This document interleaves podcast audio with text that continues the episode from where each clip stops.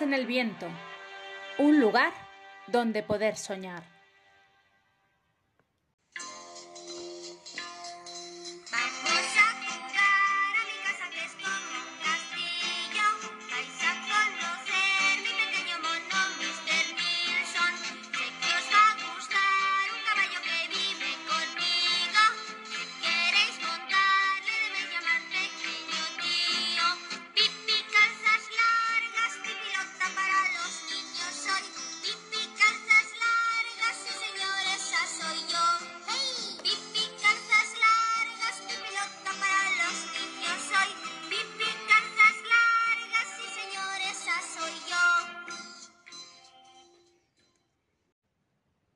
Bienvenidos al quinto capítulo del libro Pipi Calzas Largas, escrito por Astrid Lindgren.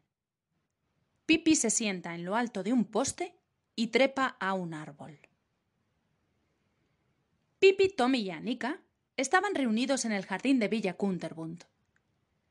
Pipi estaba sentada en uno de los pilares de la verja, Annika en el otro y Tommy sobre la misma verja. Era un día cálido de fines de agosto.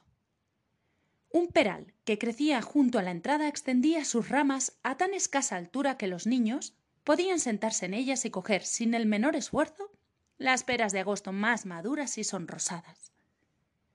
Se comían la pulpa y escupían las pepitas en la carretera. ¡Tommy! ¡Atrapa la mejor pera del mundo! ¡Allá va! Gracias, Pipi. ¡Guau! Vaya. Sí que es grande.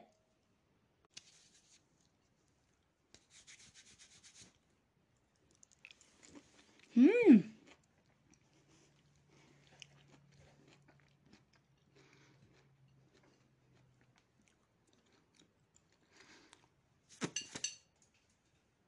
¡Vaya puntería!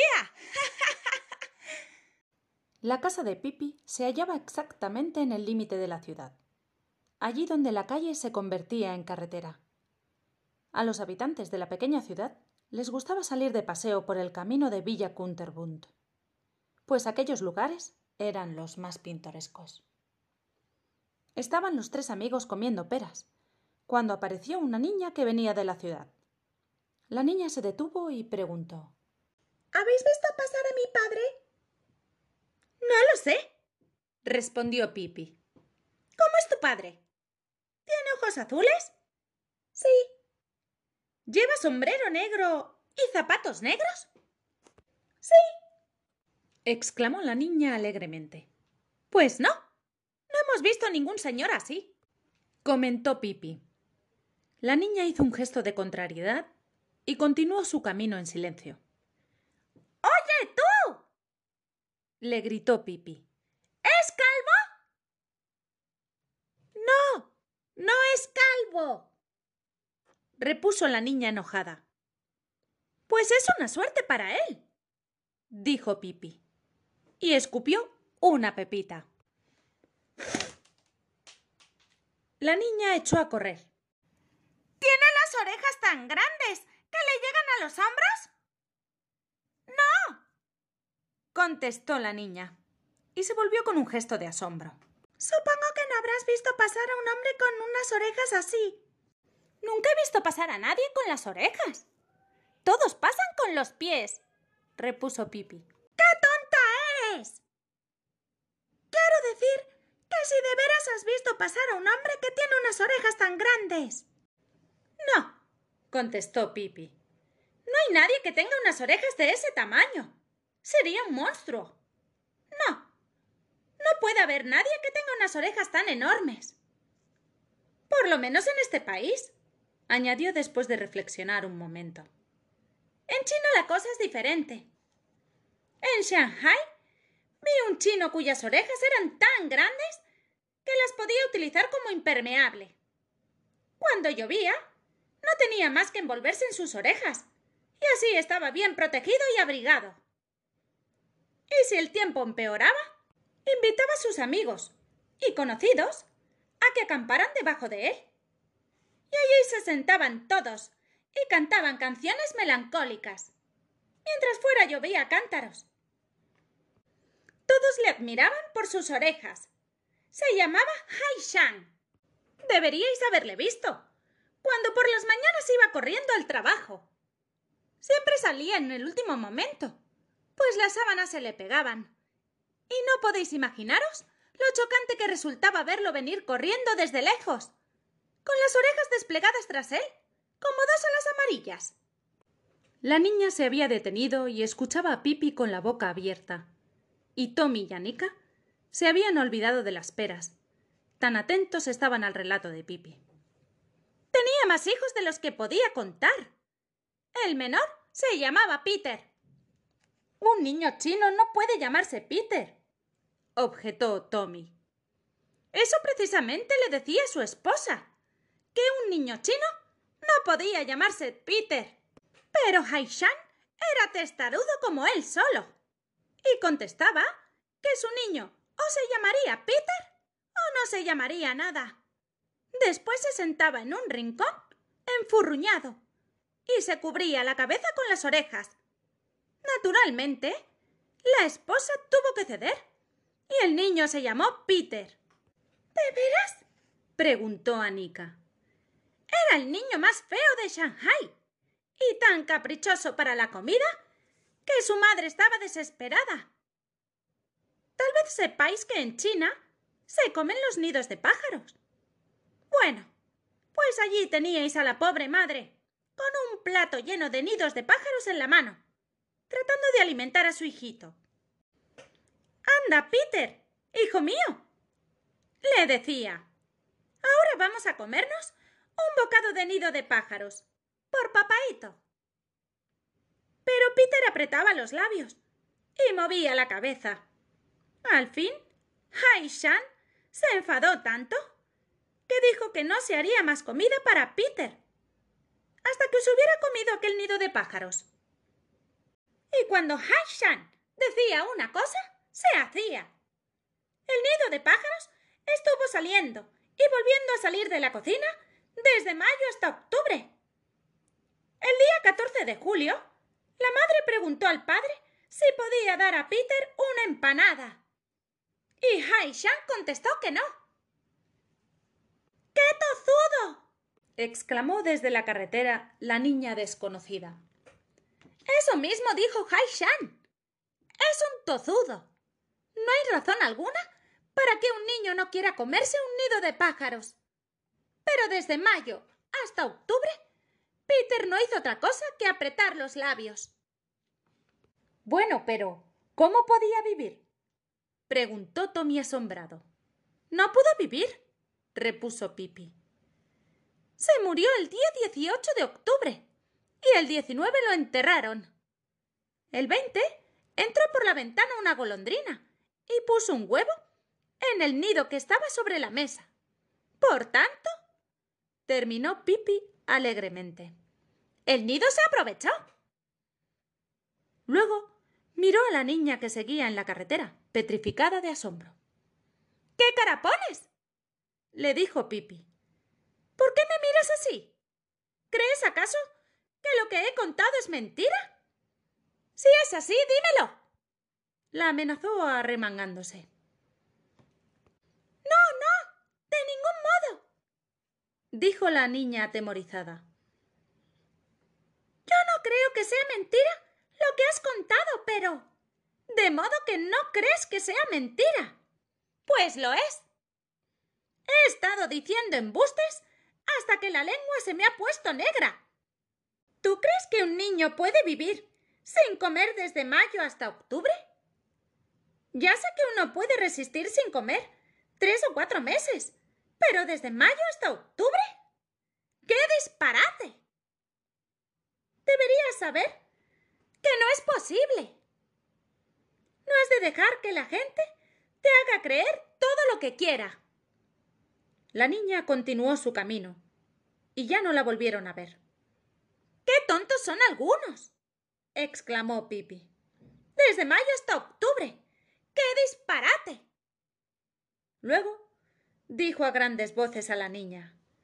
¡No! No hemos visto a ningún calvo. Pero ayer pasaron diecisiete cogidos del brazo. El jardín de Pipi Era una verdadera delicia. No estaba muy bien cuidado, por supuesto, pero había en él magníficas alfombras de césped que nunca se cortaba, y viejos rosales cargados de rosas blancas, encarnadas, amarillas. No eran muy finas, pero olían deliciosamente. También había bastantes árboles frutales, y esto era lo mejor. Algunos robles y olmos viejos, excelentes para trepar. En el jardín de Tommy y Anika, por desgracia no se podía trepar a los árboles, pues la madre tenía mucho miedo de que se cayeran y se hiciesen daño. Por eso, los dos hermanos habían subido a muy pocos árboles. ¿Queréis que subamos aquel roble? preguntó Pipi de pronto. Tommy saltó rápidamente al suelo, encantado de la proposición. Anika vaciló un momento, pero al ver que en el tronco había grandes nudos, creyó también que sería muy divertido intentar la subida. A pocos metros del suelo, el roble se bifurcaba, y en la bifurcación había como una pequeña meseta. Pronto estuvieron los tres sentados en aquella especie de plataforma. Sobre sus cabezas, el roble extendía su corona de ramas como un gran techo verde. Podríamos merendar aquí, dijo Pipi. Voy en un salto a prepararlo todo. Anika y Tommy aplaudieron y exclamaron ¡Hurra! ¡Hurra! ¡Hurra! ¡Bien! Pipi preparó el té en un instante. Precisamente el día anterior había hecho unos bollos. En pie, junto al tronco del roble, empezó a lanzar tazas a Tommy y Anika. ¡Tommy! ¡Allá va! Vale, Pipi, la tengo. ¡Anika! ¡Atenta! Pipi, la he conseguido coger. Vale, allá van más. De vez en cuando era el tronco del roble el que las recibía. ¡Ups! ¡Vaya puntería! Y las tazas se hacían añicos. Pero Pipi iba corriendo a buscar otras. Luego le llegó el turno a los bollos. Durante un buen rato una verdadera nube de bollos flotó en el aire. Pero los bollos tenían la ventaja de que no se rompían. Al fin, Pipi subió al árbol con la tetera en la mano. Llevaba la leche en una botella y la botella en el bolsillo, el azúcar en una cajita. Anika y Tommy convinieron en que jamás habían tomado un té tan rico. No lo tomaban todos los días, sino solo cuando tenían invitados. Al fin y al cabo, también ahora había invitados, aunque fuesen ellos mismos. A Anika le cayó un poco de té en la falda. Al principio notó algo caliente y húmedo. Después, una humedad fría. Pero dijo que la cosa no tenía importancia. Cuando terminaron de tomar el té, Pipi lanzó las tazas al césped. Quiero saber, dijo, la resistencia que tiene la porcelana china, la que se fabrica hoy. Aunque parezca mentira, una de las tazas y los tres platos resistieron la prueba. En cuanto a la tetera, solamente se le rompió el pitón. De pronto, Pipi decidió subir un poco más por uno de los troncos. Nunca había visto nada semejante. exclamó después de gatear un poco. Este árbol está hueco. Había visto en el tronco un gran agujero, que hasta entonces había quedado oculto por el ramaje a los ojos de los niños. ¿Puedo subir y mirar yo también? preguntó Tommy, pero no obtuvo contestación. ¡Pipi! la llamó inquieto. ¿Dónde estás? Entonces se oyó la voz de Pipi, pero no encima de ellos, sino debajo. Sonaba como si llegase desde el fondo de la tierra. Estoy dentro del árbol. Está hueco el boquete de arriba hasta el suelo. Por una grieta estoy viendo la tetera sobre el césped. Pero, ¿cómo te las arreglarás para subir? exclamó Anika. No podré subir de ningún modo, repuso Pipi. Tendré que estar aquí hasta que me jubilen. ¿Y vosotros? Tendréis que echarme comida por el agujero cinco o seis veces al día. Anika se echó a llorar. Pero, ¿por qué lloras? preguntó Pipi. En vez de llorar, bajad los dos a hacerme compañía. Podemos jugar a presos que languidecen en la cárcel. Eso sí que no, exclamó Anika. Y para estar más segura de que no lo harían, bajó del árbol. ¡Anika! ¡Te estoy viendo por la grieta! Dijo Pipi. ¡Ten cuidado! ¡No vayas a pisar la tetera! Es monísima y nunca ha hecho daño a nadie. Se ha perdido el pitón, la culpa no es suya. Anika se acercó al árbol y vio asomar por la grieta la punta del dedo índice de Pipi. Esto la consoló un poco, pero siguió preocupada. Pipi, ¿puedes ponerte derecha? preguntó Anika.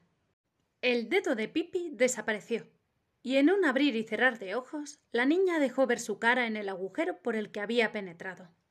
Tal vez pueda, respondió con una sonrisita mientras apartaba las hojas con las manos.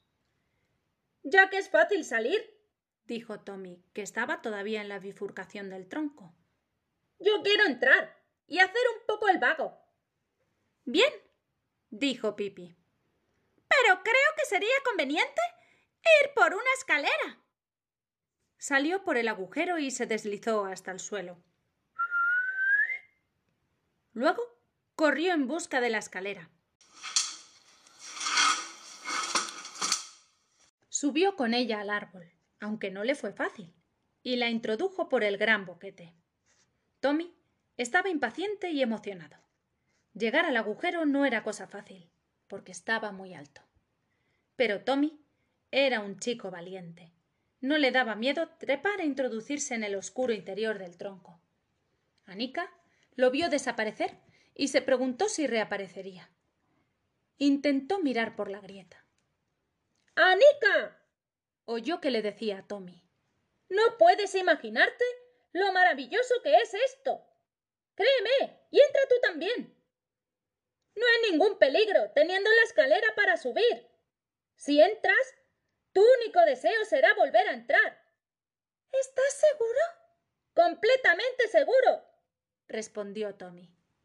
Anika volvió a trepar por el tronco. Las piernas le temblaban. Pipi la ayudó en la parte más difícil. Se estremeció ligeramente cuando vio lo oscuro que estaba en el interior del tronco. Pero Pipi la cogió de la mano y le dio ánimos. Vamos, Anika. Tú puedes. No tengas miedo, Anika, le dijo Tommy desde las profundidades del tronco. Ya veo tus piernas y estoy seguro de que podré cogerte si caes. Anika no se cayó. Llegó sana y salva hasta donde estaba Tommy. Un momento después llegó Pipi. Esto es estupendo, exclamó Tommy. Y Anika tuvo que admitir que Tommy tenía razón. La oscuridad no era tan profunda como había creído, ni mucho menos, pues la luz entraba por la grieta. Anika se acercó a la hendidura para comprobar que también ella podía ver la tetera que estaba en el césped. Este será nuestro escondite, dijo Tommy. Nadie podrá imaginarse que estamos aquí dentro. Y si se acercan para buscarnos, podremos verlos por la grieta. Lo que nos vamos a reír. Y podremos introducir un palito por la rendija para tocarlos, dijo Pipi. Así creerán que hay fantasmas. Ante esta perspectiva se sintieron tan felices que los tres se abrazaron. Pero pronto oyeron el batintín que llamaba a Tommy y Anika a comer.